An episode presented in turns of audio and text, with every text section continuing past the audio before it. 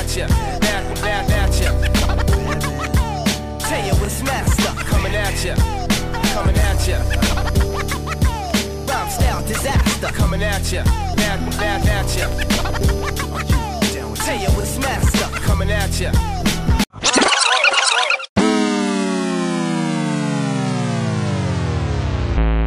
Et bon jeudi midi, j'espère que ça va bien dans ma face, dans ta face, dans la face de tout le monde sur les internets en ce jeudi midi. Il fait beau dehors, hein?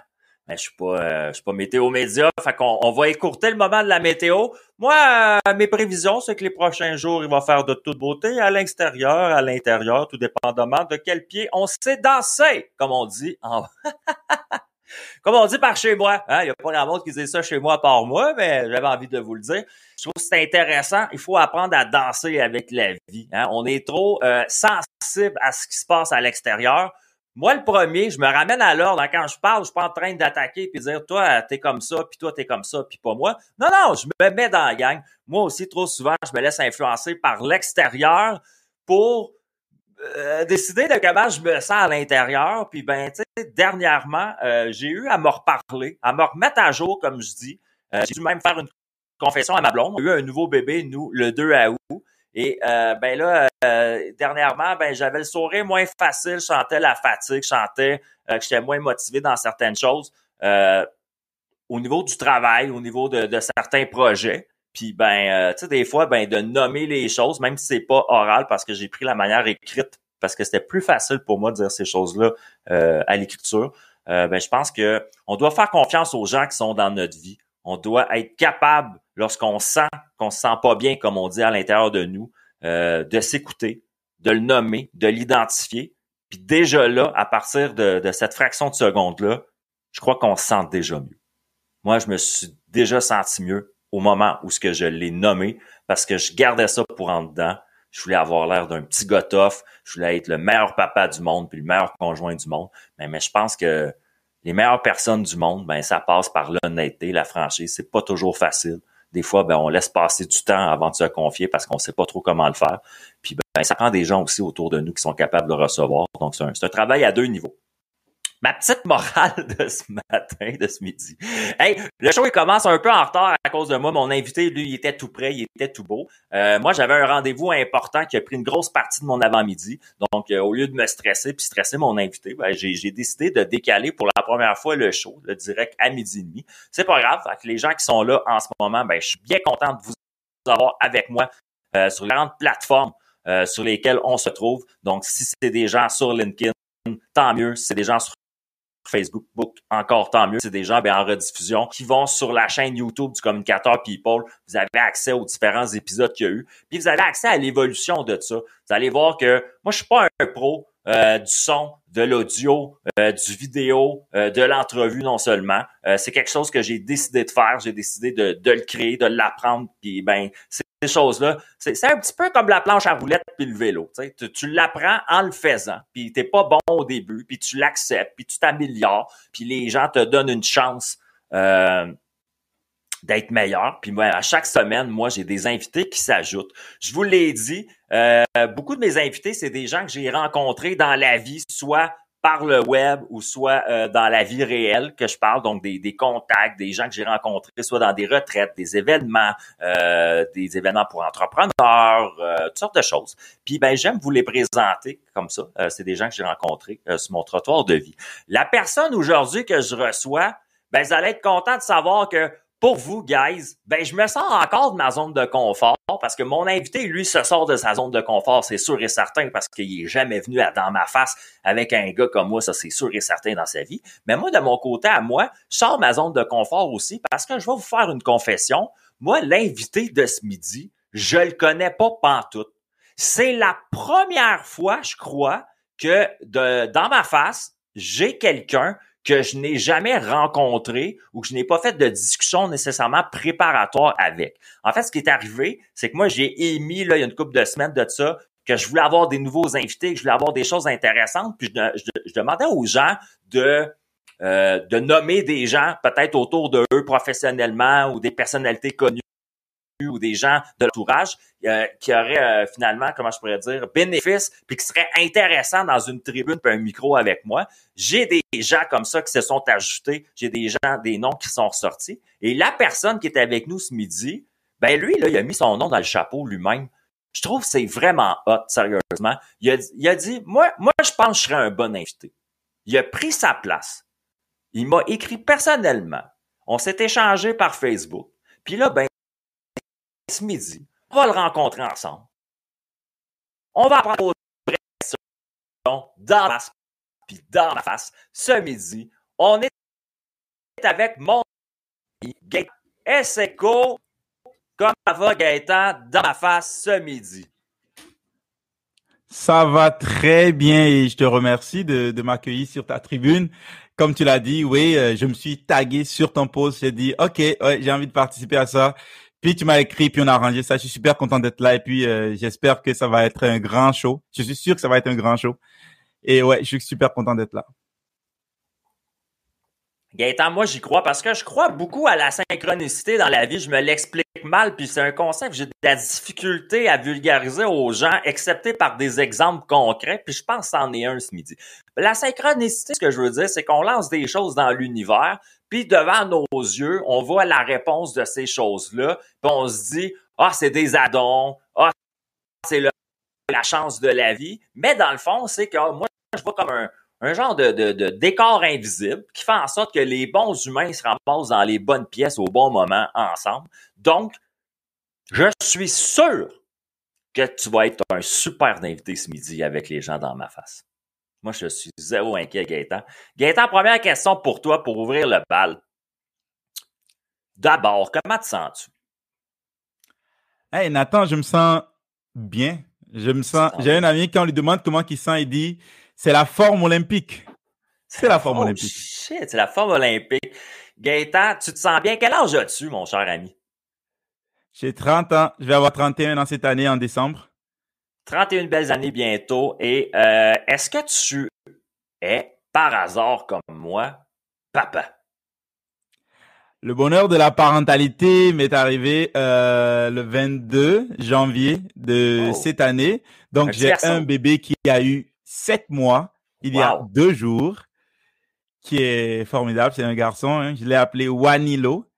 Ce serait intéressant pour toi, peut-être, et aussi pour euh, les auditeurs de savoir que Wanilo, dans mon dialecte, ça veut dire soit une inspiration pour les autres. Que Oh, tes actions wow. soient une inspiration pour les autres. Wanilo. J'adorerais que ton, ton garçon qui, qui se prénomme Wanilo, comme ça, Ouais. puisse rencontrer le mien qui est né le 2 août, qui s'appelle Evan. Evan, et on l'écrit comme le paradis en anglais. Donc, euh, je pense que toi puis moi, on a trouvé des, des prénoms qui ont, qui ont des valeurs puis qui ont, qui ont une signification qui est forte pour nous, pour nos enfants. Je trouve ça intéressant. Tu m'as parlé déjà de dialecte. Dialecte parce que tu parles le français, tu parles, j'imagine, peut-être l'anglais et une langue qui est la tienne, qui est, qui est de, de tes origines, c'est ça? Absolument, je suis originaire du Bénin. Bénin qui est en Afrique de l'Ouest. Donc, euh, pour les gens qui ne connaissent pas vraiment l'Afrique, c'est sur le bord de l'océan Atlantique, à côté du Nigeria et du Ghana. C'est des grands pays qui sont connus en Afrique. Donc, le Bénin est juste au milieu, un petit pays du Bénin. Et on a comme 64 langues différentes, mais on préfère appeler ça dialecte parce que ce ne sont pas répertoriés comme étant des langues officielles, dont on les appelle des dialectes. Et le mien, ça s'appelle le fon, qui est Mhm. la langue maternelle avec laquelle j'ai grandi. Mhm. Et Combien de personnes, dialecte. ouais. combien de personnes euh, tu penses parlent ce dialecte-là comme le tien, qui parlent ce- cette langue-là qui est commune à la tienne en ce moment? Euh, je pense que pas moins de 6 millions de personnes parleraient ce dialecte. Oh, puis c'est pas calculé comme une langue officielle, puis il y a 6 millions de personnes qui le parlent. En fait, je pense même que ce serait un petit peu plus que ça parce qu'on est Wow. environ 10 millions d'habitants dans le pays. Puis la majorité du pays parle ce dialecte-là. Et qu'est-ce qui fait que ça n'en est pas une langue officielle? Est-ce que tu es au courant un peu de, de la raison linguistique et politique en arrière de ça? Ben, je peux m'aventurer, mais ça pourrait être un terrain un petit peu glissant parce que ce n'est pas vraiment ma mon, mon domaine de compétence.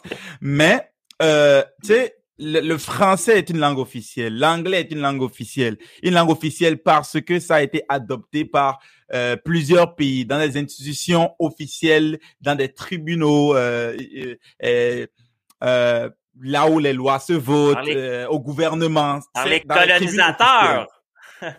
Par les Exactement, par les colonisateurs.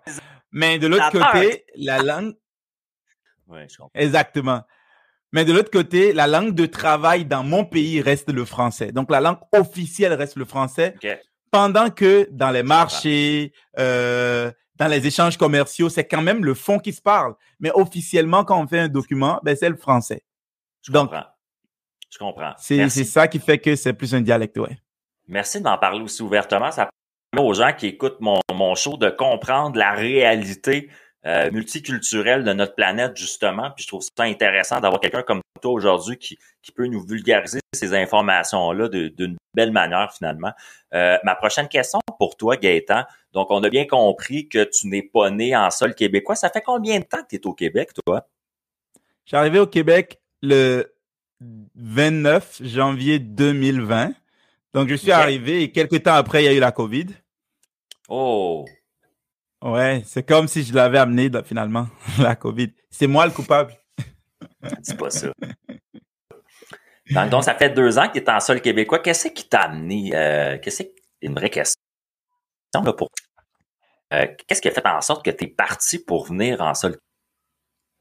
Ben, qu'est-ce qui m'a amené, je dirais, la vie, parce que pas qu'il n'y a pas la vie là où est-ce que j'étais.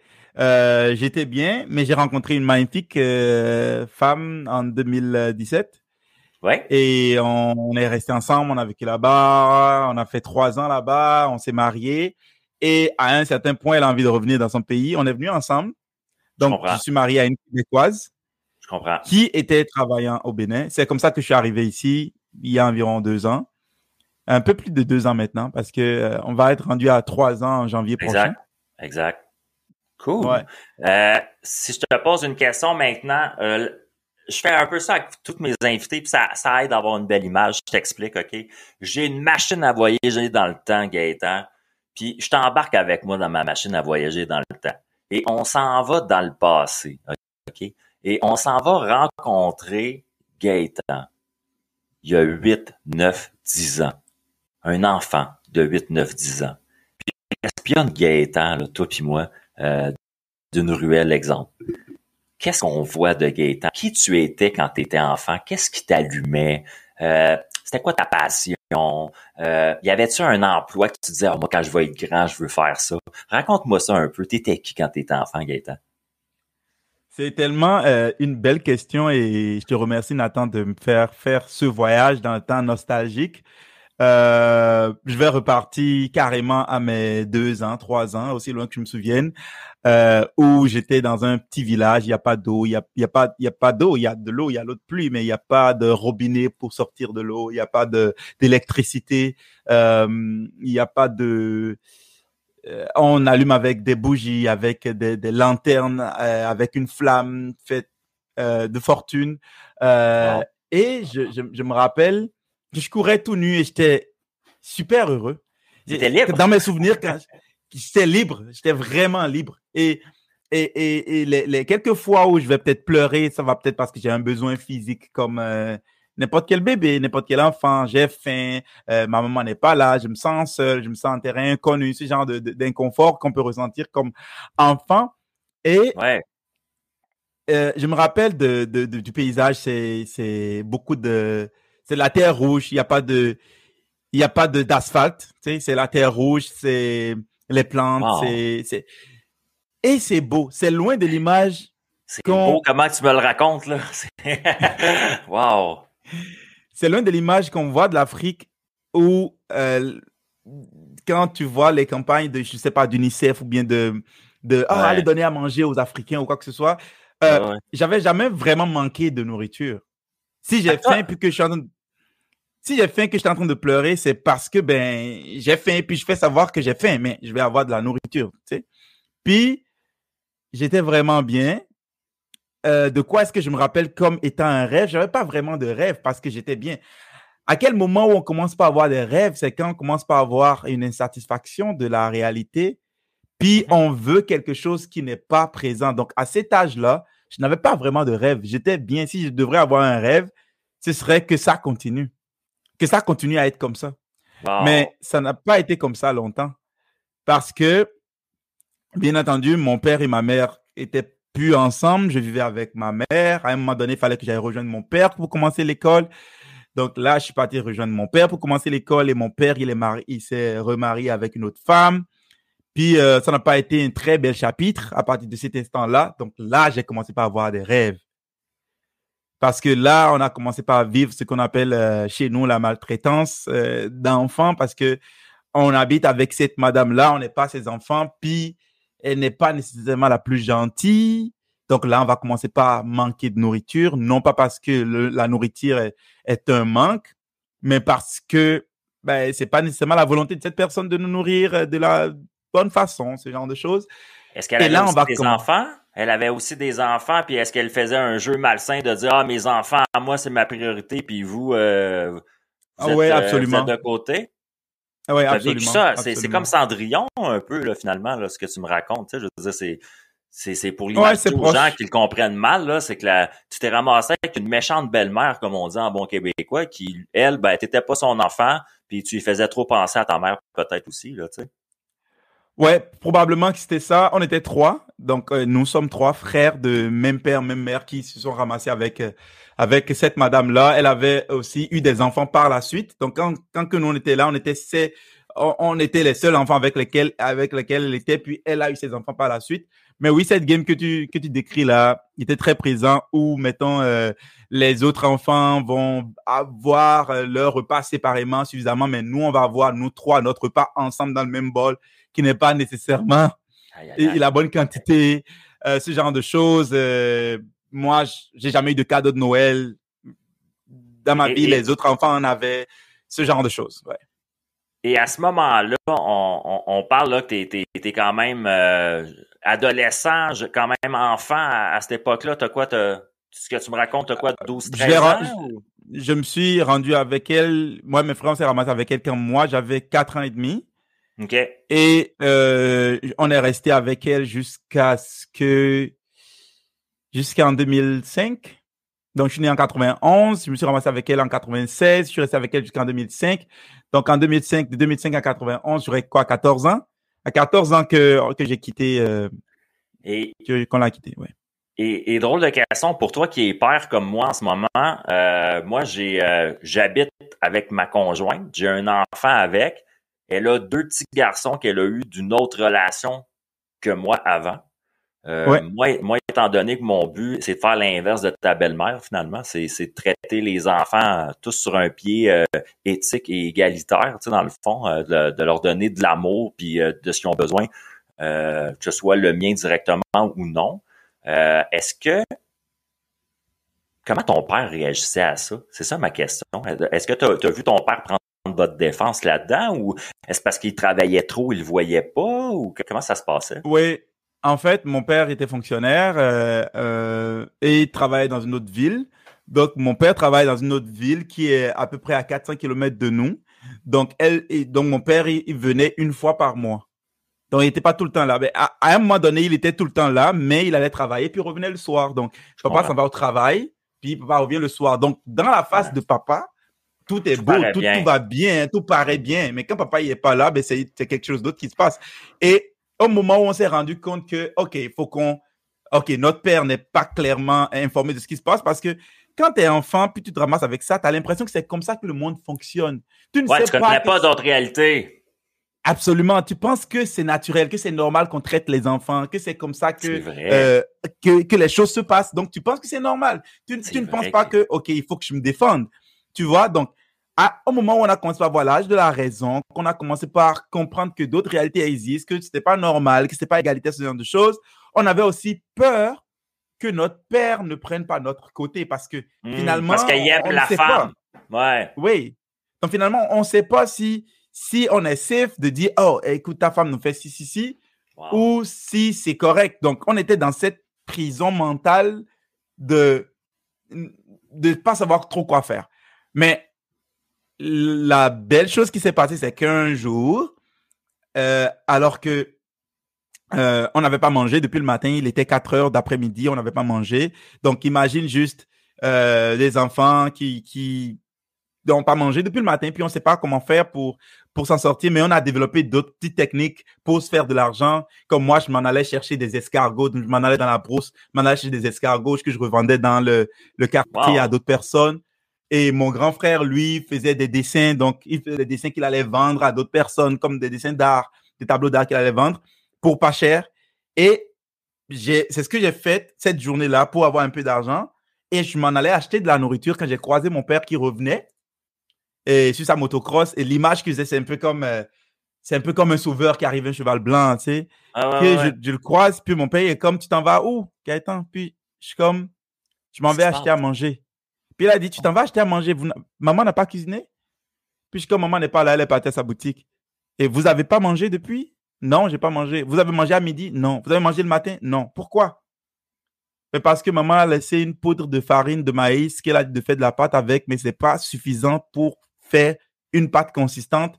Puis la sauce, il n'y a pas de sauce parce que c'est juste, c'est juste la, la sauce est finie dans la marmite, mais il nous a laissé la marmite vite. Elle a dit d'utiliser les traces de sauce qui restaient pour manger, mais on est trois enfants. Et, Wow. puis elle est comme, waouh. Et mon père a dit, OK, va acheter.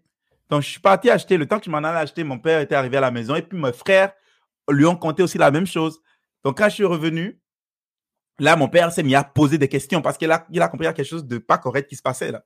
Il s'est mis Ah, à c'est poser des questions, à creuser, à creuser. Et là, on lui a raconté tout, qu'est-ce qui se passait depuis le début, comment on a pensé lui parler, mais on pouvait pas. Et on pleurait parce qu'on s'était rendu compte à quel point tout ce qu'on avait vécu, on aurait pu arrêter ça. Mais on ne savait pas qu'on pouvait arrêter, puis on ne le savait pas. Donc, et ça, ça a engendré une grosse chicane avec euh, ma marâtre. On l'appelle marâtre parce que chez nous, belle-mère, pas gentille, c'est marâtre. C'est une. Donc, on l'appelle la marâtre. Donc, la- notre ma- euh, marâtre, elle est, quand elle est arrivée à la maison, ça a été une grosse chicane et c'est là que mon père nous a fait déménager de là et on, est- on, on a habité avec mon père le restant de, de, ce temps-ci. Pour, pour la suite de l'histoire, ben, c'est ça. C'est comme ça que c'est- arrêté. C'est quand même spécial ce que tu me racontes, puis je te remercie beaucoup de nous raconter ça avec euh, de l'authenticité, en toute vulnérabilité comme ça, puis en franchise. Euh, ça permet aux gens de comprendre les réalités, puis ce que ce que tu as vécu là, malgré que c'est dans un autre pays. euh, dis-toi qu'ici au Québec, il y a des enfants qui vivent ça aussi, puis il faut être à l'affût de ça.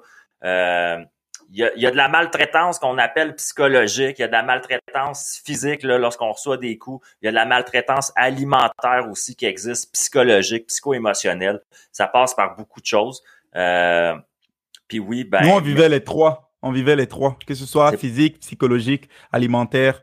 Euh, on vivait vraiment, vraiment, vraiment les trois. Et aussi, euh, cette croyance qu'on est des moins que rien, que on peut Quel- jamais rien réaliser dans notre vie, ce genre de choses. Ouais. Wow, c'est profond ce que tu me dis. Ça, me- ça, ça me donne des frissons là, pour les gens qui voient la version euh, vidéo. Là, j'ai, j'ai la chair de poule parce que je connais ça sans le connaître. Euh, comme j'ai raconté dans d'autres épisodes, moi j'ai, j'ai vécu des choses enfants qui, qui n'auraient pas dû euh, se passer comme ça. Ce qui ont fait en sorte que je suis devenu l'homme que je suis devenu par contre, parce que ben j'ai l'impression que euh, malgré la dureté de la réalité qu'on a des fois, ben nous on, on, on peut en faire quelque chose d'autre tout simplement. Question pour. Euh, moi, ça, ça, ça m'a allé, euh, comment je pourrais dire, ça m'a fait voyager dans des dépendances. Ce que je veux dire, c'est que ça a créé chez moi euh, des mécanismes de, de douleur, euh, tu sais, comme de la dépression, euh, des choses comme ça, des, des problèmes de, de confiance en soi, d'estime de moi, des choses comme ça. Puis euh, lorsque j'étais dans la début vingtaine, euh, j'ai eu des, des problèmes de consommation d'alcool puis de drogue. Euh, je m'en suis bien tiré dans la vie, comme tu peux le voir, parce que j'ai fait un cheminement là-dedans qui, était très important. Mais est-ce que toi, est-ce que de vivre cette douleur-là, cette obscurité-là, est-ce que ça t'a fait aller dans, dans, dans ça, dans des problèmes personnels que tu as eu à gérer puis à guérir ensuite en plus? Oui, absolument. Euh, la, la confiance en soi a été, ma confiance en soi a été euh, extrêmement affectée Mhm. euh, à partir de, de là. Mais merci à mon père qui était aussi là pour le backup, pour dire, OK, c'est pas censé se passer comme ça, je suis désolé que ce soit passé comme ça. Puis qui a pris soin de nous, qui était un peu comme notre rock, de façon à ce que quand on se retourne en arrière, ben, il y a au moins quelqu'un qui, qui, qui était là, qui pouvait nous baquer. Mais Ouais, en même temps, ça, ça a créé beaucoup de problèmes de doute envers moi-même personnellement, ce que je suis capable de réaliser, mon, mon, mon vrai potentiel. Je n'ai, je n'ai, pendant euh, plusieurs années, j'ai toujours cru que j'ai toujours besoin d'assistance, que j'ai Hmm. toujours besoin de mes grands frères, que j'ai toujours besoin de mon père, que j'ai toujours besoin de quelqu'un parce que le monde n'est pas safe. Il y a plein de marâtres dehors qui qui, qui, Hmm. qui veulent me faire souffrir d'une certaine façon psychologiquement. Donc, cette Ouais, ouais, marâtre-là ouais, ouais, a été, après qu'elle ait quitté ma vie physiquement, ben, elle est toujours dans ma vie, elle va toujours rester ma, ma, ma, ma belle-mère, celle qui m'a élevé. Mais je veux dire, elle est restée psychologiquement dans ma tête à me dire que je peux pas faire ci, que je peux pas faire ça, que je peux pas réussir, que je peux pas. Ça Et a laissé des cicatrices? Ça m'a laissé des cicatrices euh, psychologiques. Et pour la Mm. plupart des gens qui écoutent, si vous vous posez des questions à savoir pourquoi je doute de moi, pourquoi est-ce que j'ai du mal à prendre action sur certaines choses, pourquoi est-ce que j'ai toujours du mal à toujours ne pas savoir quoi faire, ne pas toujours savoir dans quelle direction aller, je vous Ouais. proposerais d'aller faire une petite visite dans votre passé. Parce qu'il y a plein de, de gens, des professeurs d'école, des marâtres, des, des, des belles-mères, euh, un père qui, qui te dit non, on fait pas ça, non, on fait pas ça, non, on fait pas ça. Ou il y a plein de personnes qui sont passées dans notre vie, qui ont occupé des positions d'autorité Ouais. et qui nous ont dit quoi faire, quoi pas faire. Et avec le l'attachement, euh, euh, comment l'attachement émotionnel qui a été généré en ce moment, ben, l'émotion a permis d'enregistrer un certain pattern à l'intérieur de nous et on s'identifie tout le temps à ces patterns-là et fait C'est que vrai. on n'a jamais confiance en nous. Donc pour moi, j'ai eu un gros problème de confiance en soi et je vais faire quoi? Je vais euh, aller chercher des choses à l'extérieur pour venir combler ce manque-là. Donc, je vais devenir plus addict à l'alcool, je vais eh, consommer beaucoup d'alcool. Euh, chez moi, j'ai dans mon pays, les drogues ne sont pas très célèbres, à part, mettons, la Mhm. marijuana. Donc, euh, j'ai consommé pas mal de marijuana aussi. Donc, tout ça pour me donner, OK, ouais, je suis capable, OK, je suis plus fort. Donc, au lieu d'aller puiser la force à l'intérieur de moi, je vais chercher à puiser la force à l'extérieur de moi. Donc, ça, oui, ça a été présent quand même euh, beaucoup pendant, pendant un bon moment dans ma vie. Aujourd'hui, je, je fume plus de cigarettes, je fume plus d'alcool, je, je, je fume plus d'alcool. Ouais, ça se fume l'alcool, hein. Euh, je fume plus de cigarettes, je bois plus d'alcool. Puis, euh, je prends plus aucune drogue. Puis, euh, je suis complètement, euh, je prends pas de café, je, j'ai, aucun, euh, euh, aucun, je peux pas Prends dire pas que j'ai zéro là. addiction, mais je ne prends plus aucun stimulant. Mais ça a été quand même euh, très, très, très, très présent dans, dans ma vie, ouais. Merci de nous le confier. Ça, ça, ça aussi, beaucoup d'honnêteté. Puis j'aime poser la question parce que souvent, euh, quelqu'un qui est pris avec ses problèmes de dépendance en ce moment, dans la souffrance, euh, il, il a de la misère à voir que il est pas seul. Puis au moment où ce qu'on voit puis qu'on entend que des gens qu'on respecte ou qu'on modélise ou qu'on voit comme là aujourd'hui, toi puis moi, en direct sur les médias sociaux, puis qui ont l'air bien dans leur peau, dire j'ai passé par là, je connais ce sentier-là, ben ça leur enlève beaucoup de jugement, je pense, puis de s'enlever beaucoup de jugement sur les épaules, ben ça nous rapproche de l'aide qu'on a réellement besoin, parce qu'on a besoin de compréhension quand on se sent pas bien, on n'a pas besoin de, comme je dis, de se shamer ou de se blâmer encore plus, on a besoin de devenir notre meilleur ami finalement. Qu'est-ce que tu as fait concrètement, toi, dans la vie, à partir de ce moment-là où tu as dit, moi, là, les cicatrices de ma, de ma belle-mère, mon, mon problème d'alcool, ma fumette trop souvent, là, je veux tasser ça de ma vie. Qu'est-ce que tu as fait réalistement pour guérir de ça? Tu t'es mis à faire de la lecture, tu as fait une thérapie, tu es allé euh, écouter un conférencier. Comment ça s'est passé, toi? C'est une belle histoire à raconter. Merci beaucoup pour la question et ça, je suis toujours excité de euh, compter ça. Euh, par les années 2011, de- de- 2010, 2011, euh, il y a des choses qui vont se passer parce que mon père va aller à la retraite. Puis moi, il va falloir que je rentre dans la vie active. Donc, il va falloir que je j'aille me trouver une job, que j'aille euh, commencer par m'occuper de moi-même, ce genre de choses. Donc, euh, je vais prendre euh, une job de de- d'agent commercial. Puis vu que je n'ai pas beaucoup appris à interagir avec l'argent, OK, vu que j'ai toujours cru que je suis un bon à rien, vu que j'ai toujours chaque centime qui se retrouve dans ma main, c'est sûr que je l'ai volé du point de vue de ma marâtre parce que entre parenthèses, quand on allait euh, euh, euh, le matin, on nous donne le petit déjeuner. Dans- quand je dis le petit déjeuner, c'est pas de la nourriture, c'est un, montant d'argent. Donc, aller à- arriver à l'école, on va acheter de la nourriture à l'école pour manger Mhm. et que des fois, on ne dépense pas tout parce qu'on sait que dans la semaine, ben, on va pas bien nous nourrir et il va falloir qu'on mange. Donc, on va économiser une partie de notre petit déjeuner pour pouvoir se nourrir après quand, il va, eh, quand on n'aura pas suffisamment de nourriture. Mais quand notre marade découvrait ce montant-là, il nous battait, il disait, tu me l'as volé. Ouais, ouais. Et il nous En reprenait cet argent-là. survie. La survie que ça t'a pris, là. Wow. Absolument. Donc, ce montant d'argent-là, tu l'as volé. Donc, l'argent est égal à tu l'as gagné malhonnêtement dans ma tête. Parce que que j'économise de l'argent, je l'ai volé. Que je ne fais pas de différence entre l'argent qui n'est pas à moi et Ouais. l'argent qui est à moi. Fait que t'es pas méritant. Dans ton, ton ancrage en dedans de toi, tu dis, bah, ben, l'argent, finalement, puis moi, c'est pas cohérent. Tu sais, je dois pas, je mérite pas d'argent, je mérite pas ça, là. Absolument. Wow. Et l'autre chose que ça apporte, c'est ça apporte que tu as l'argent d'autrui dans ta main, tu dis, whatever, que ce soit à moi, que ce soit à l'autre, je peux le dépenser parce que, ben, ben, ben, que ce soit à moi, on me dit que c'est pas à moi. Que, ce- que ce soit à l'autre, tu comprends? Wow. Donc, ça fait que quand tu te retrouves avec une job de, de, de, de- d'argent commercial, ben, tu dépenses l'argent des autres parce que tu fais pas de différence. C'est pas à toi, c'est à toi.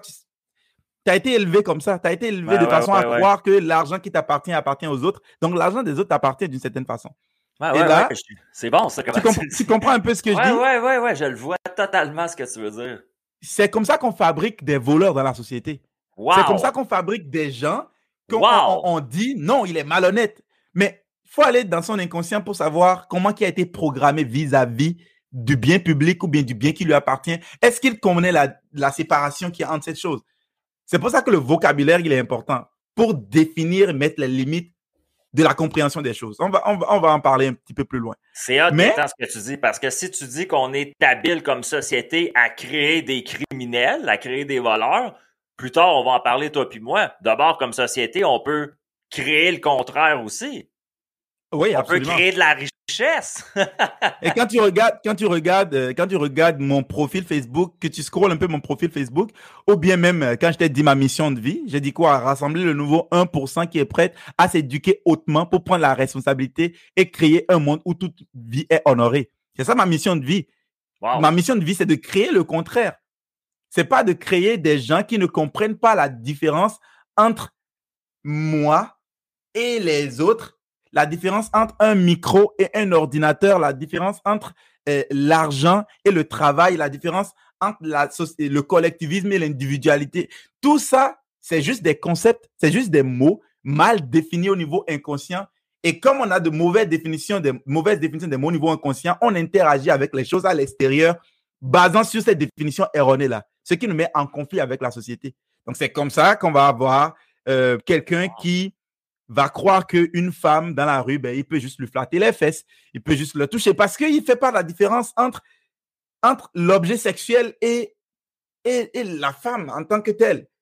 Il n'est pas mauvais comme personne, c'est juste cette définition au niveau inconscient, comment il est programmé au niveau inconscient qui est... Fait que dans, beaucoup de cas, toi, Gaëtan, ce que tu es habile de faire, ce que j'entends dans le sous-texte, c'est que toi, tu, tu, juges, tu juges rarement la personne, tu vas juger le comportement ou l'action.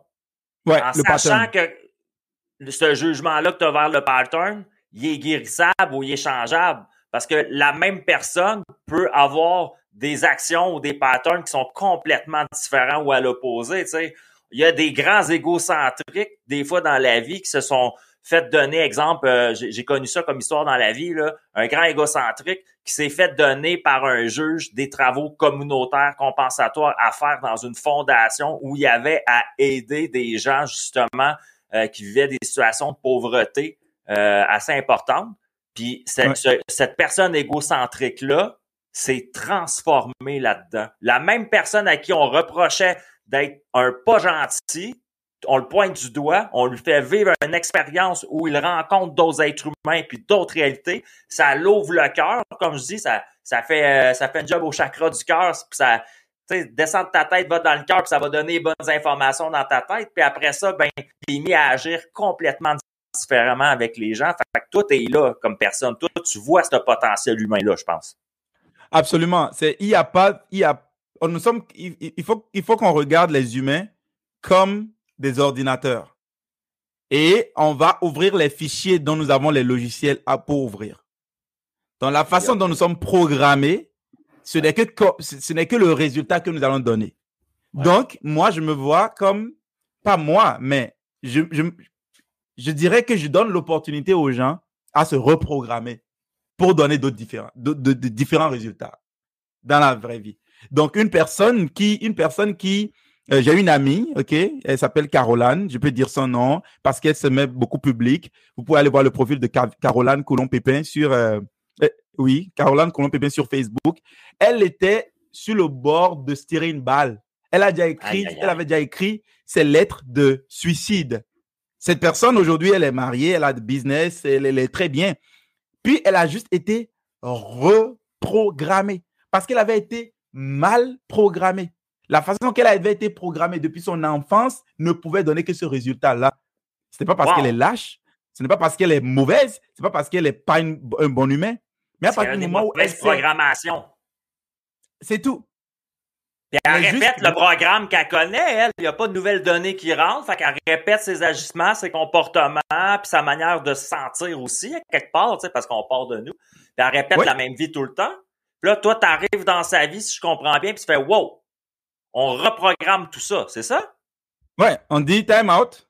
OK, on va reprogrammer. On va reprogrammer. Donc, il y a un processus, puis tu te reprogrammes. Et quand tu commences pas à te reprogrammer, deux semaines, trois semaines, quatre semaines, tu vas voir, tu vas commencer par arrêter tes addictions. Que ce soit la cigarette, l'alcool, la drogue. Tu commences pas à arrêter. Que ce soit la porn. Tu commences pas à arrêter ces choses-là. Tu commences pas à prendre plus de responsabilités. Tu commences pas à comprendre des choses dans la réalité. Tu commences pas à dire, pas moins réagir aux choses. Tu commences pas à être juste euh, réactif. Tu commences par prendre du recul.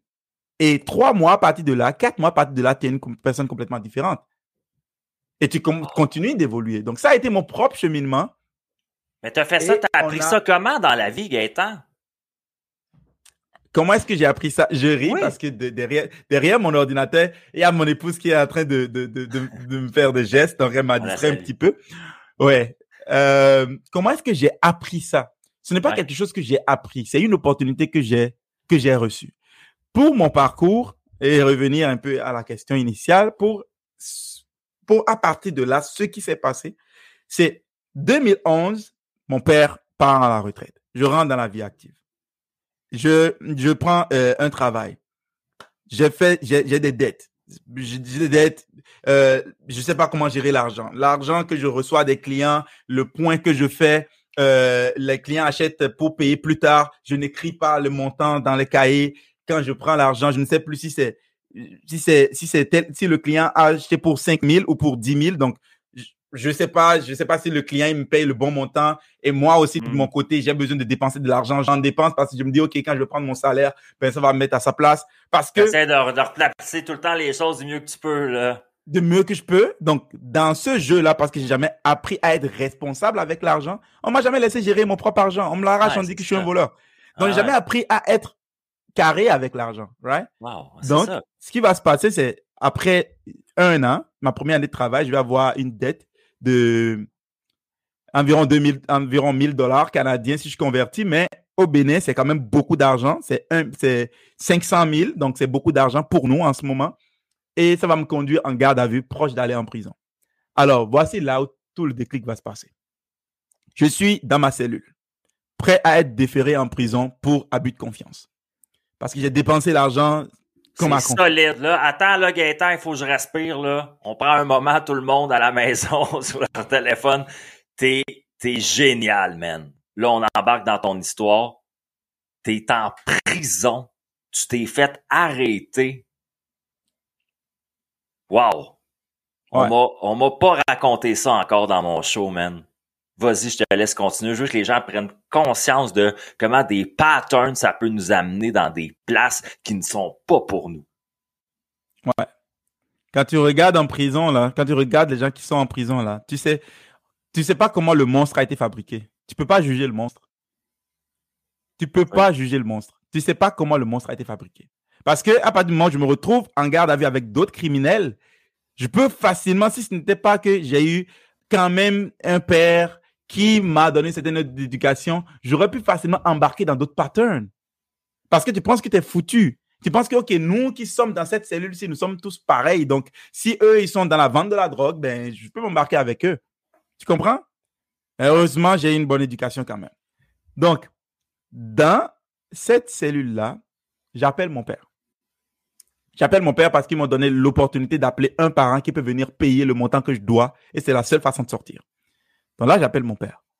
Je dis, euh, papa, je, suis en garde à vue, je risque d'être déféré en prison si euh, on ne paye pas euh, 400 000 tel montant.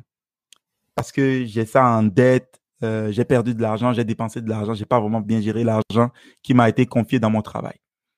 Mon père me dit, me répète une phrase qu'il nous a toujours répétée depuis toujours.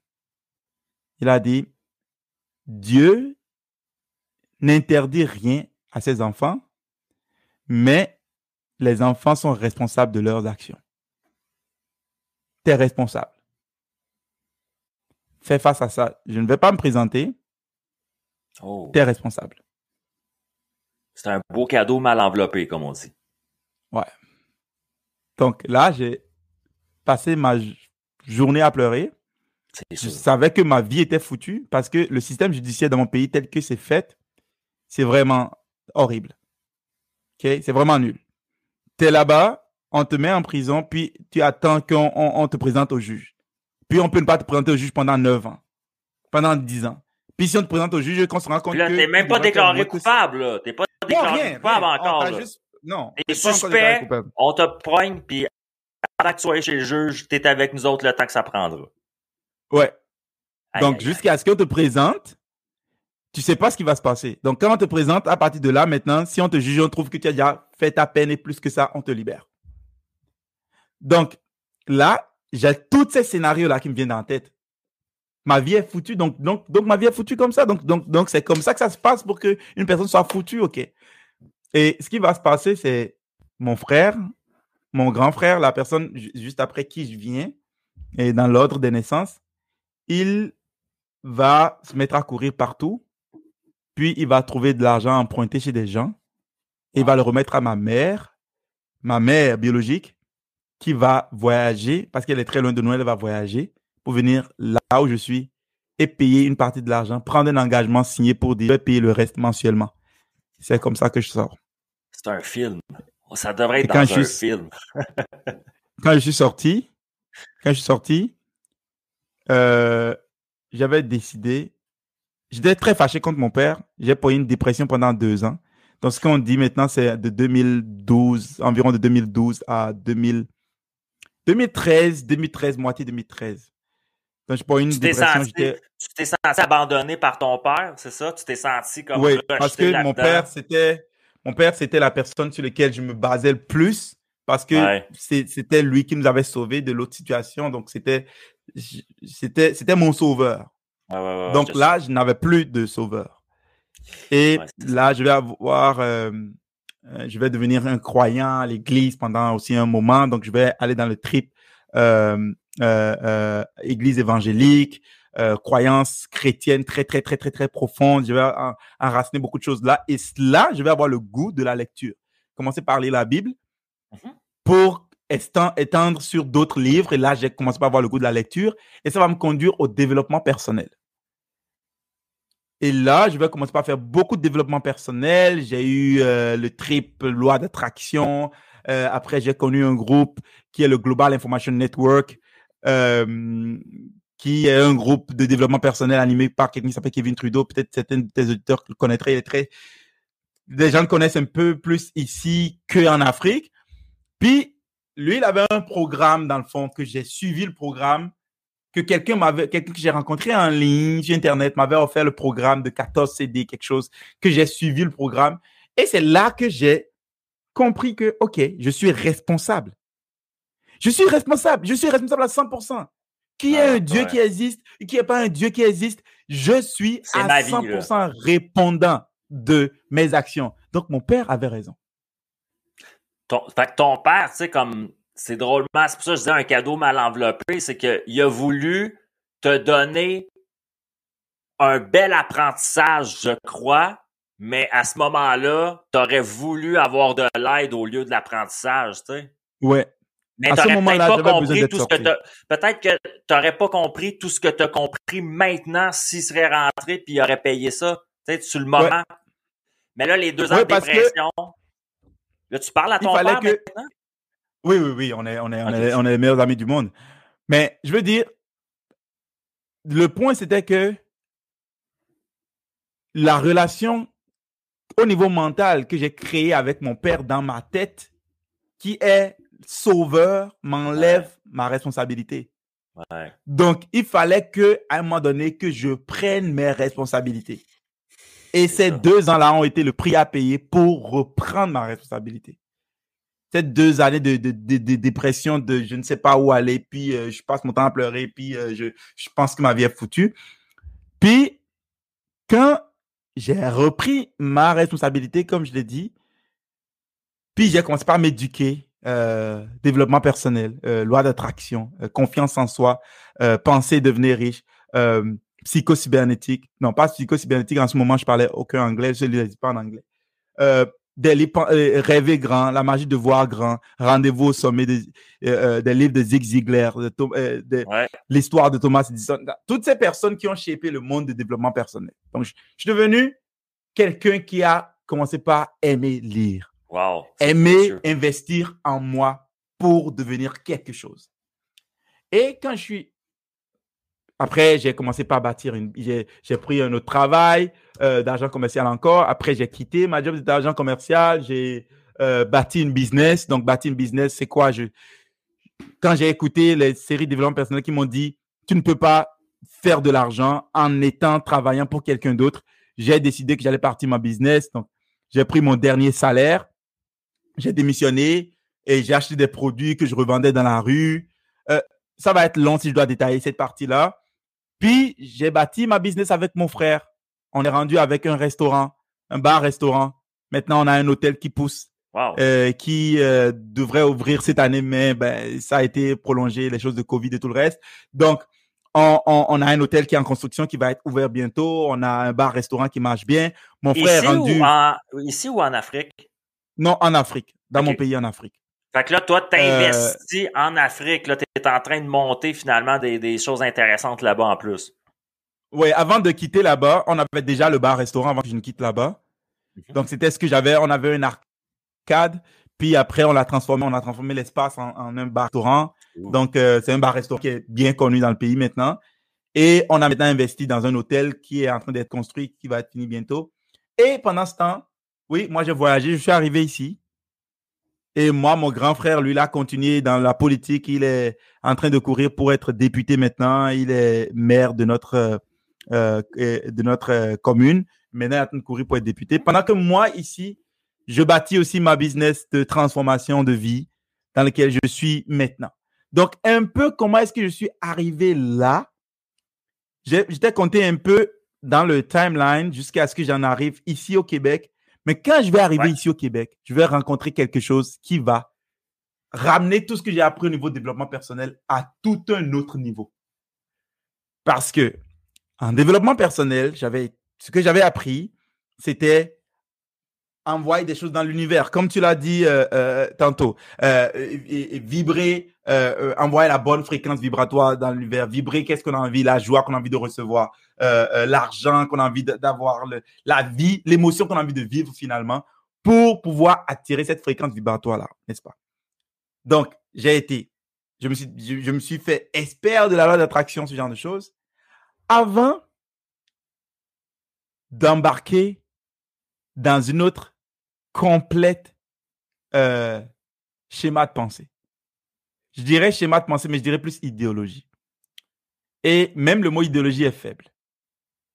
Parce que j'ai toujours cru dans l'énergie. Mhm. Mais, et je sais que la plupart, peut-être des auditeurs, et peut-être même toi, ou peut-être la plupart des gens sur Internet, aujourd'hui, quand on parle de loi de, de développement personnel, ils sont plus énergie. Garder mon énergie clean, ce genre de choses. Mais je vais te poser une question. Je sais que c'est toi qui poses les questions, mais je vais te poser une question pour aller Ah, là. vas-y. OK? Ouais, ouais. La si on prend la lumière comme l'énergie, OK? Et on prend l'ampoule comme la structure, laquelle peut exister sans l'autre?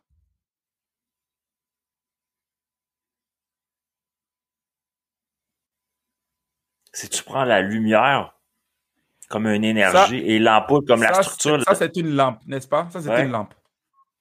OK. Ben, je te dirais que la, La- la- la lumière peut, euh, peut exister sans la structure, non? Est-ce que la lumière peut exister sans la lampe? Ben. Ça dépend de la source de lumière. Oui, la lampe, est la- dans cet exemple-ci. Dans, cet Dans ton exemple, non. Dans ton exemple, je suis conscient que si j'ai pas, mettons, mon ampoule en haut, si je veux qu'elle s'allume, ça prend l'ampoule. Tu sais, juste, il y aura pas de lumière qui va sortir de nulle part, là. Ça prend l'ampoule. Absolument. OK. Je suis avec toi Alors. Alors, c'est la structure et l'énergie. L'énergie est dans la structure. C'est le contenant puis le contenu, finalement. C'est ça que tu veux dire. c'est le contenant plus le contenant puis t'as un contenu, puis les deux, ils travaillent ensemble, là, tu sais. Les deux, ils travaillent ensemble. Alors, si on revient ici dans le concept de la loi d'attraction ou que si on revient dans le concept de la vibration et tout ça, Ouais. l'énergie, dans le fond, un autre mot pour dire l'énergie que tu vibres, c'est aussi l'émotion que tu vis. C'est aussi les ressentis que tu as. Ouais. Le problème avec, avec l'énergie, c'est que ça va et ça vient. Exact. Ce n'est pas stable. Exact. Comme les émotions. De là, les émotions, on va dire, le, le vrai mot d'émotion, c'est energy in motion. Quand Ouais, tu exact. vis des- Merci beaucoup. d'énergie in motion. Ça veut dire que, que tu sois triste, content, pis ça, ça, ça fait ça comme ça tout le temps. Tu peux pas te fier là-dessus à un moment donné. Exactement. En, en réalité, on ne peut pas se fier à l'énergie. C'est pour ça qu'on est tous en train de Oh d'essayer de méditer, de de de de de de, euh, de faire du yoga, de faire des choses tout le temps pour ramener l'énergie. On est tout le temps en train d'essayer de ramener l'énergie parce que l'énergie est pas fiable. Elle va, elle vient. Elle va, elle vient. Si tu prends une batterie de 15 volts, le 15 volts, c'est l'énergie. Mais ce qui fait que la batterie a 15 volts, c'est la structure de la batterie. Ouais, si j'augmente la structure de la batterie, je peux augmenter le, voltage. Ouais, j'augmente l'énergie qu'elle peut contenir tout le temps, là. C'est ça. Absolument. Une autre chose pour le dire, c'est un peu comme si tu prenais ton ordinateur qui est 5, tu prends ton disque dur qui est 500 gigs. Les 500 gigs, c'est la quantité d'énergie que ça peut contenir. Mais si tu augmentes le nombre de gigs, tu peux augmenter le nombre d'énergie. Je te suis. Je comprends. Alors, je vais shifter de la science des énergies à la science de la structure. La structure est la programmation, comment les choses sont connectées à l'intérieur de toi, comment tes cellules travaillent les unes avec les autres, comment tes neurones sont connectés à l'intérieur de toi. Et c'est ça qui va faire la personne que tu deviens, comment tu peux dealer avec l'énergie. Ta capacité à dealer avec l'énergie dépend de ta structure.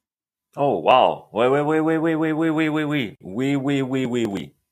La coupe doit être prendre, elle doit être prête à recevoir. La coupe, tu sais, doit être prête à recevoir. Tu sais, souvent, je vais dire ça. Si tu veux vivre l'abondance dans ta vie aussi, il faut que tu augmentes ta coupe. Ce que je veux Ouais. dire par là, c'est qu'il faut que tu augmentes ta structure, finalement, qui est capable de recevoir cette abondance-là. Vas-y, je te, je te laisse continuer. J'adore ça. J'ai- J'aime ça où ce que tu vas? Absolument. J'aime ça. Alors ça, j'ai j'ai embarqué là-dedans et avant que j'embarque là-dedans, j'étais en train de struggler à construire un business de coaching en ligne. J'étais pas du tout stable émotionnellement parce que comment est-ce que les gens me voient quand je suis en train de faire un live, puis j'ai- j'ai j'ai l'impression que mon cœur veut tomber dans mon ventre. Euh, parler avec des gens de mon produit, le syndrome de l'imposteur. euh, Ouais. Plein de choses, plein de choses. Est-ce que je suis, est-ce que j'ai la capacité de le faire ou pas? Euh, Il faut que je, je tienne l'habitude de le faire pendant un moment donné avant que. Et tu vis beaucoup de refus puis beaucoup de rejets pendant ce temps-là. Tu vis beaucoup de non, toi, là, dans ta réalité. Le monde ne comprend peut-être pas ça quand ils sont pas entrepreneurs, mais ta réalité, c'est 90% des gens te disent non. Exa- Exactement. Exactement. Ça, ça éteint si tu te fies juste à ton énergie, là, à un moment donné, puis à ta motivation. Ça va l'éteindre, ça, un peu, ta motivation. là. Je, je le vois. Ça va l'éteindre. Ben oui. Ça va l'éteindre. Et ça fait que la plupart des gens ne vont jamais avoir de succès, que ce soit en entreprise ou en quoi que ce soit, parce que ils n'ont pas été structurés de façon à dealer avec ce type d'énergie. La façon dont Wow. ils sont structurés, ils peuvent pas. Alors, je vais rencontrer cette personne qui, va me croiser sur Internet avec qui on, jase, comme toi et moi, on s'est rencontrés, on s'est mis à jaser. Puis il va m'introduire à, à ce système de restructuration inconsciente. Et quand je me suis mis à me restructurer au niveau inconscient avec ce système, qu'est-ce qui s'est passé? J'ai été capable de me programmer à parler anglais, partant de zéro, parlant anglais, à fluent en anglais après un an maintenant. Je suis devenu complètement fluent, mais après trois mois, je pouvais parler sans penser en français.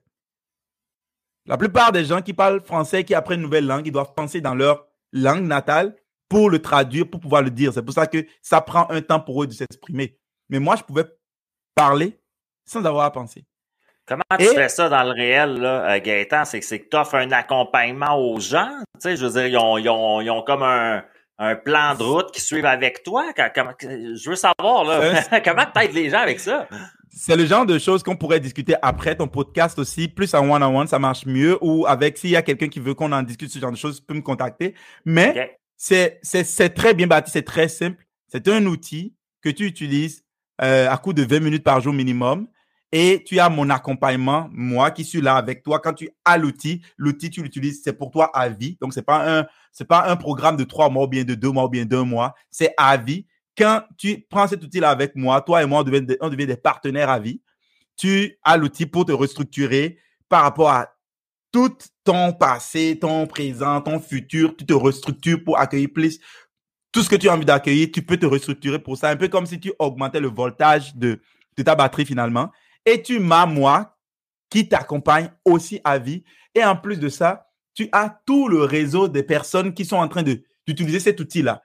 Et tu commences pas à faire partie de, de 1%. Ce 1% que je parlais, c'est ce 1%-là qui se restructure pour ce qui est le meilleur pour tous. Non pas restructurer en fonction de l'ego, en fonction de oh, hmm. moi, je veux juste être riche, mais restructurer en fonction de ce qui est meilleur pour tous. Ouais, c'est pas la même chose du tout, là.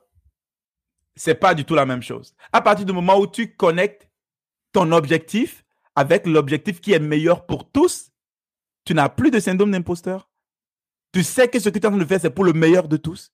Tu es confiant. Tu sais que ce que tu marches, oh, tu avances. Tu n'as rien qui peut t'arrêter.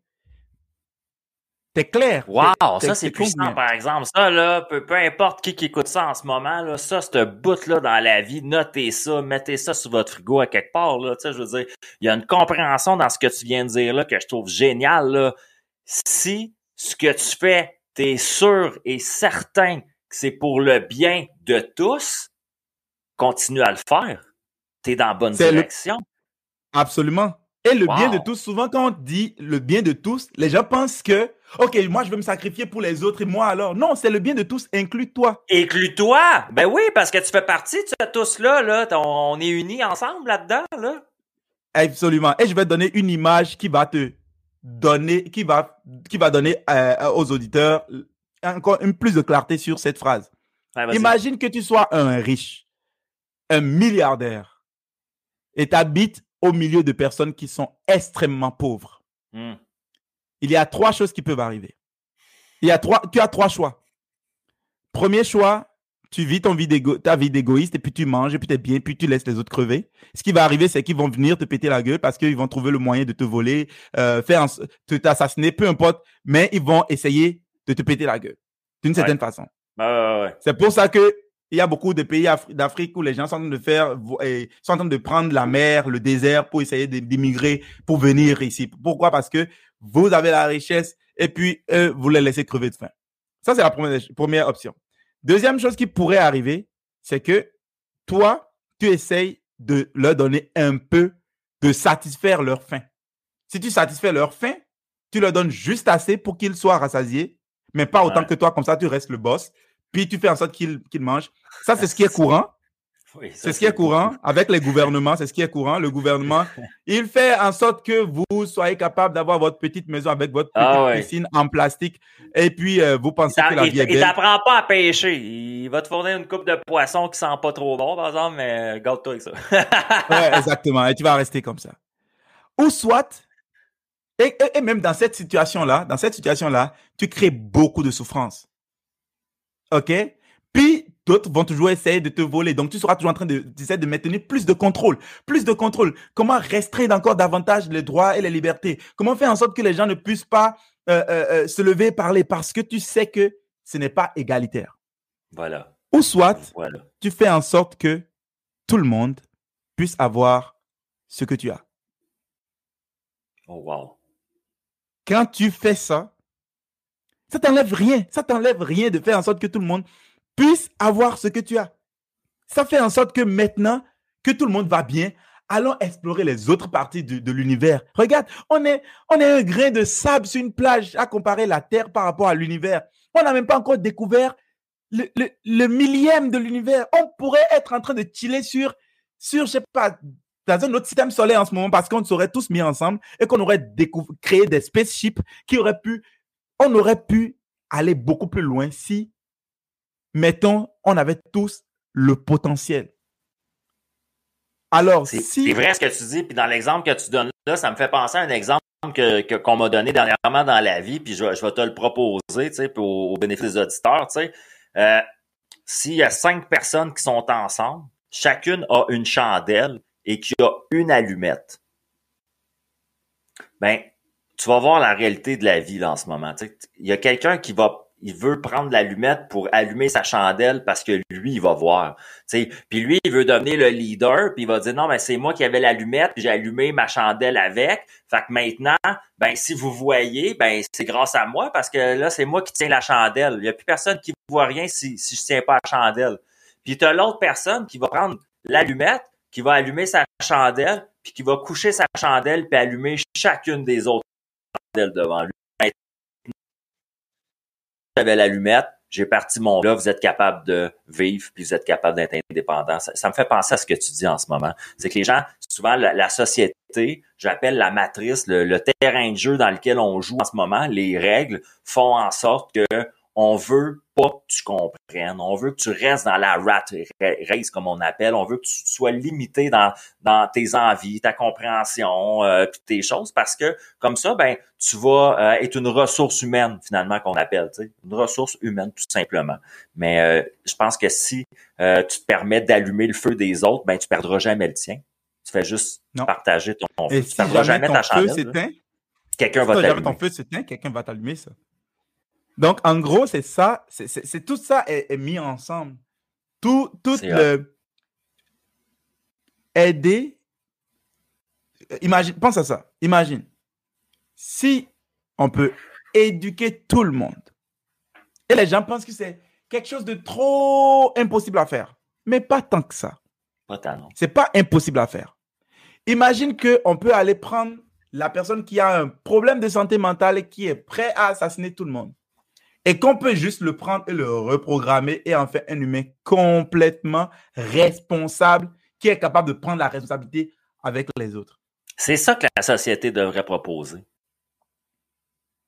C'est pour ça que nous voulons changer la société.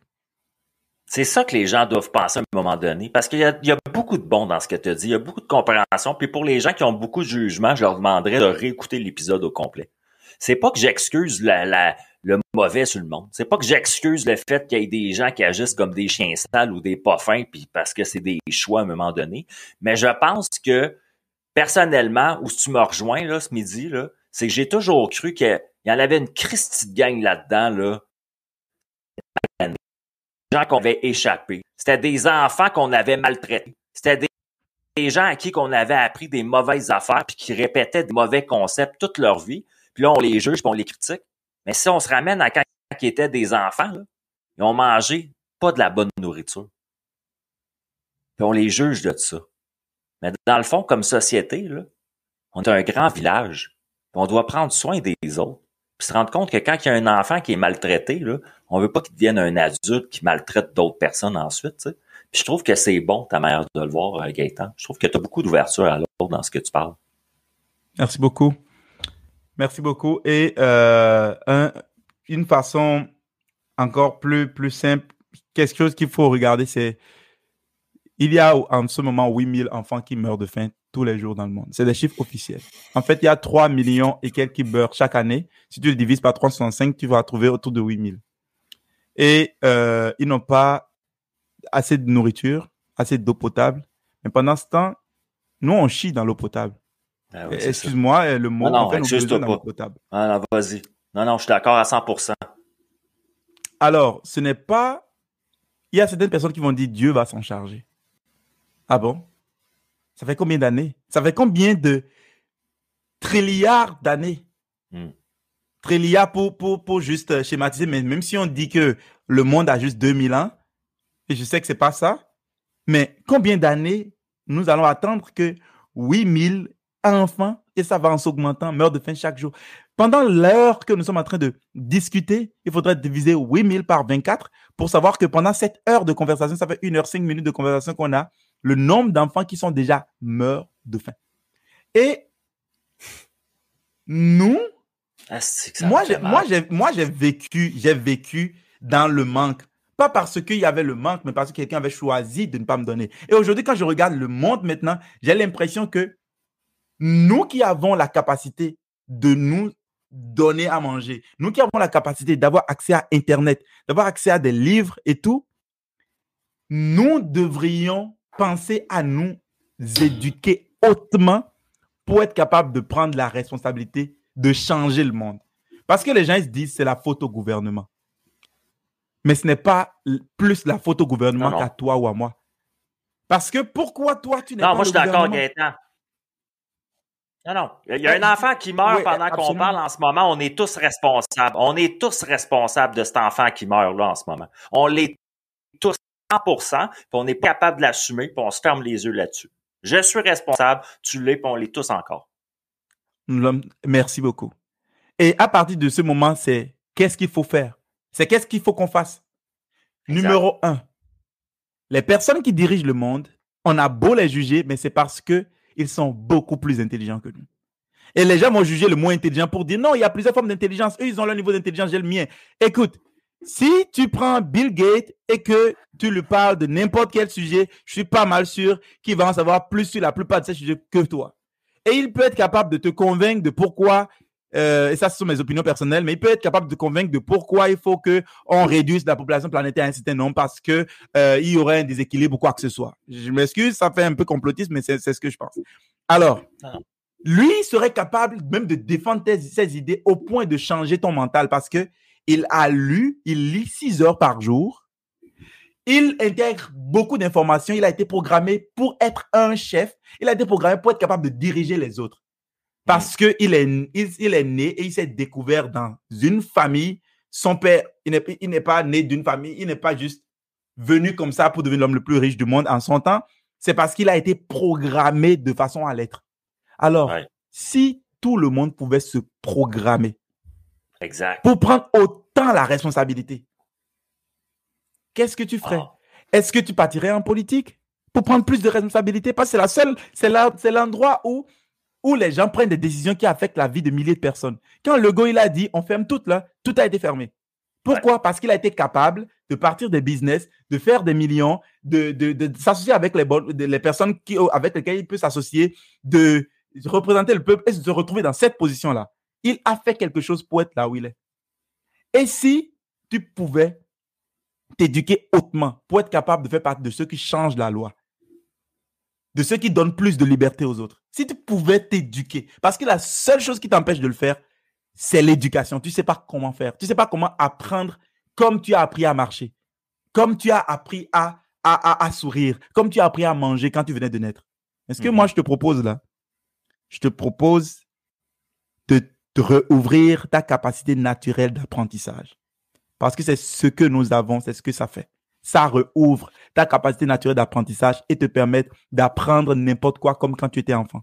C'est comme ça que j'ai appris l'anglais en trois mois. C'est comme ça que j'ai appris à arrêter de fumer en un mois. Que j'ai appris à arrêter de, de mater la porn, à, euh, euh, à arrêter de prendre de l'alcool, de la drogue, euh, de, de café ou n'importe quel stimulant aussi rapidement. C'est, merveilleux, Gaëtan. Euh, sérieusement, c'est une des plus belles discussions que j'ai eues, je te dirais, dans ma vie.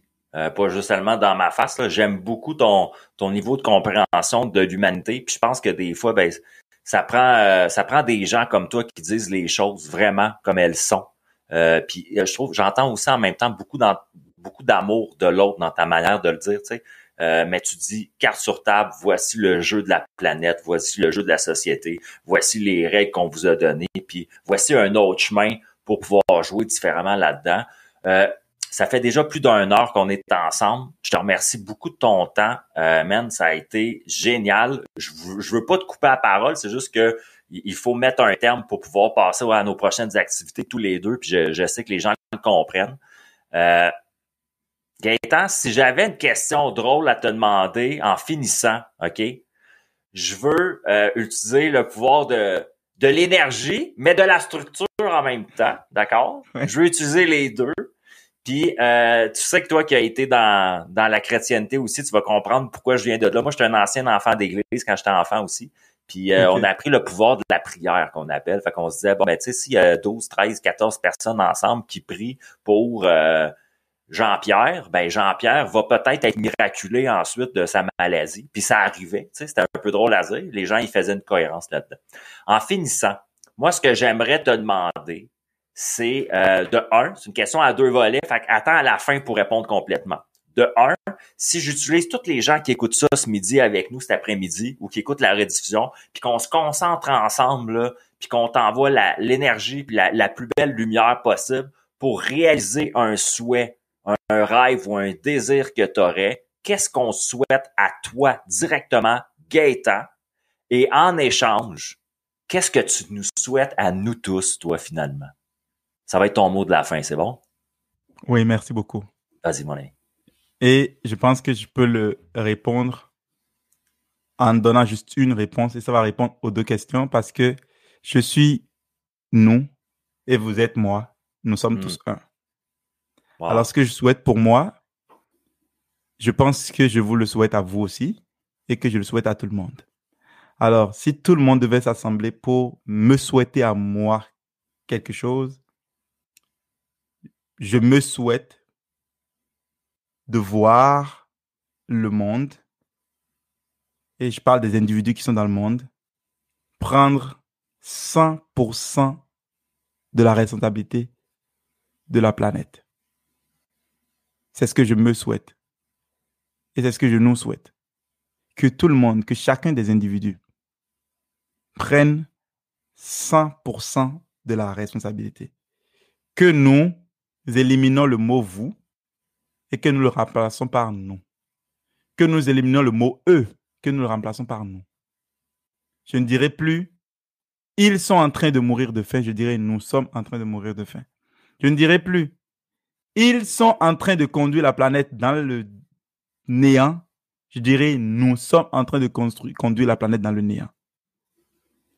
Ceux qui souffrent, c'est moi. Ceux qui sont en train de créer la souffrance, c'est moi. Hmm. Nous sommes tous responsables. Et mon souhait, ce que je voudrais que vous me souhaitez, c'est que tout le monde s'en rende compte. Wow. C'est super précieux, Gaëtan, honnêtement. Merci beaucoup de ton temps, ta belle énergie euh, de nous avoir confié ton parcours aussi. C'est pas toujours facile aux gens de se confier dans des choses des fois qui, qui sont ombrageux ou l'obscurité qu'on appelle. Tu nous as confié des, des, choses quand même qui sont pas agréables de ta vie. Je te remercie beaucoup de ta confiance aujourd'hui puis euh, de nous avoir donné ce jus-là. Euh, moi, je te souhaite... je dois te dire merci. Je dois te dire merci beaucoup de m'avoir offert cette tribune, de m'avoir offert cette opportunité de parler. Merci beaucoup, man. Gaëtan, on va mettre les liens en commentaire de tes pages professionnelles pour que les gens peuvent aller te questionner sur savoir, ben, c'est quoi l'outil un peu mystérieux dont tu voudrais nous parler, nous glisser dans les mains pour que tu l'expliquer d'une belle manière. J'ai compris que pour toi, euh, il y avait un souci d'avoir vraiment la discussion avec un, humain à la fois. Peut-être c'est, c'est plus facile dans le concept et tout ça. Fait que j'invite les gens qui sont intéressants d'en savoir un peu plus à aller voir les liens qu'on va mettre en commentaire, tout simplement. Ils vont avoir le meilleur chemin pour communiquer avec toi. Ils vont pouvoir aller voir aussi ton contenu sur les médias sociaux pour voir un peu tu es qui et euh, ton parcours. Puis moi, ben, je te remercie beaucoup, Gaëtan. Ça met fin à dans ma face, dans ta face pour euh, aujourd'hui, ce jeudi. Tu l'as fait. Tu as passé sur mon, euh, mon fauteuil brûlant de questions des fois qui sont pas. Je remercie. Super. Merci beaucoup. Merci beaucoup, Nathan. Bye bye. Et merci. Et il y a coupures aujourd'hui, vers la fin, surtout. J'avais aimé notre discussion, moi puis Gaétan. C'est un gars, comme je vous dis, que j'ai rencontré euh, par Facebook dernièrement. C'est un gars que j'ai rencontré réellement aujourd'hui, en même temps que vous. J'ai appris des choses sur cet homme-là qui m'ont, ma foi, émerveillé, surpris. Euh, je suis content de ma vie, tabarnouche, quand j'ai des beaux invités comme ça. Euh, le jeudi midi avec moi à Dans ma face, le podcast. Je vous remercie de votre temps de qualité. Je leur remercie de son temps de qualité. Aussi aux gens qui écoutent ça en direct ou en rediffusion sur les différentes plateformes. Moi, je vous souhaite une super de belle journée et à jeudi prochain, guys, dans ma face. Dans ma face.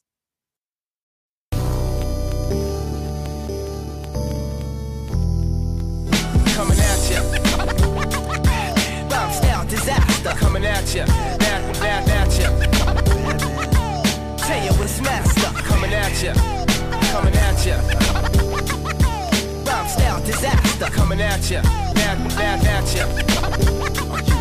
Tell you what's master. Coming at ya.